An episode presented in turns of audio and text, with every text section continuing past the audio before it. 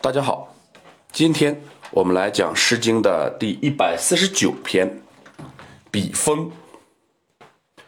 我们先来通读全诗：笔锋发兮，笔车结兮，故瞻周道，中心达兮。笔锋飘兮，笔车飘兮，故瞻周道。中心调兮，谁能烹鱼，盖之腐行？谁将西归，怀之好音？本诗前两章重章叠句，所以我们先看前两章，然后再看第三章。先看前两章的头两句。这个土匪的“匪”在这里要读成彼此的“彼”啊，这是个通假字。笔锋就是那锋啊，笔车就是那车。发啊，有人说读成费，有人说读成波啊。我认为读作发就好，和后边的中心达西的达啊也押韵。在这里，它是个拟声词。飘是形容风吹的形式，可以理解为旋风。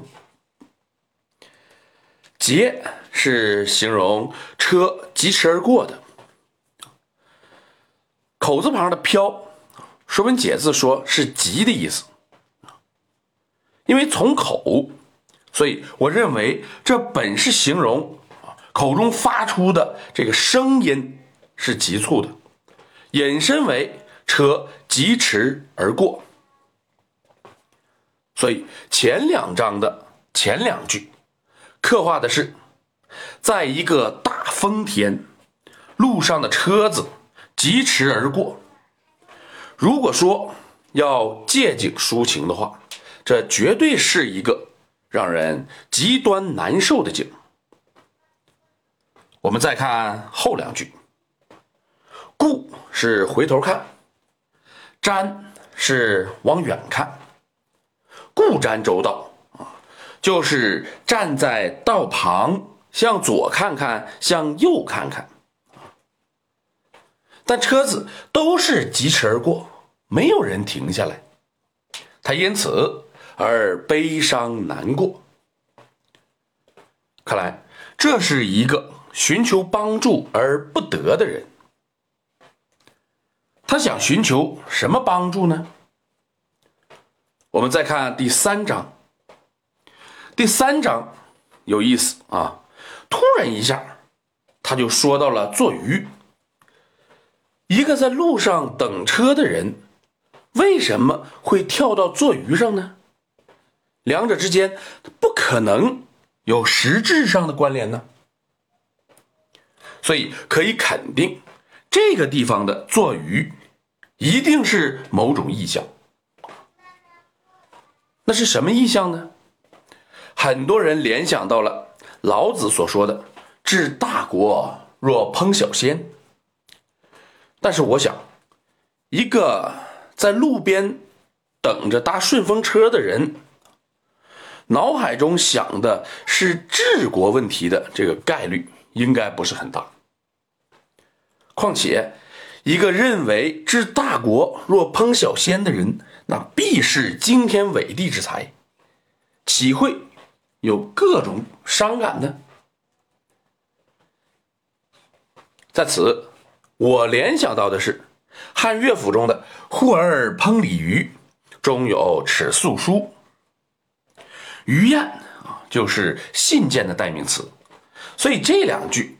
表面上是说谁要烹调鲜鱼呢？我帮着他把锅洗干净。实际上说的是，谁能替我捎一封信呢？我会非常感激的。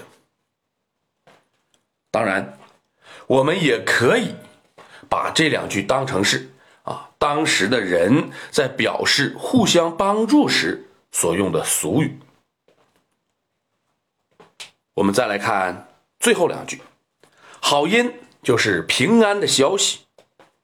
作者说，谁正要往西归去呢？能不能帮我捎带一个信儿呢？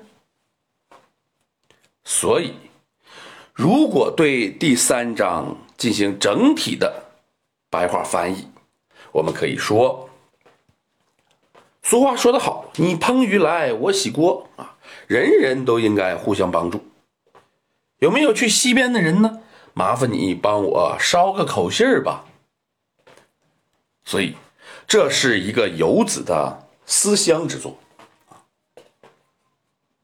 我们再来通读一下全诗，感受一下。彼风发兮，彼车节兮。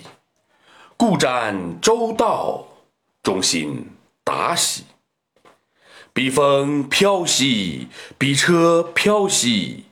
故瞻周道，中心吊兮。谁能烹鱼，盖之抚行？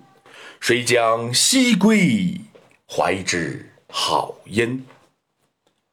好，今天我们就讲到这里。如果您听着感觉不错，希望您能够分享给别人，谢谢。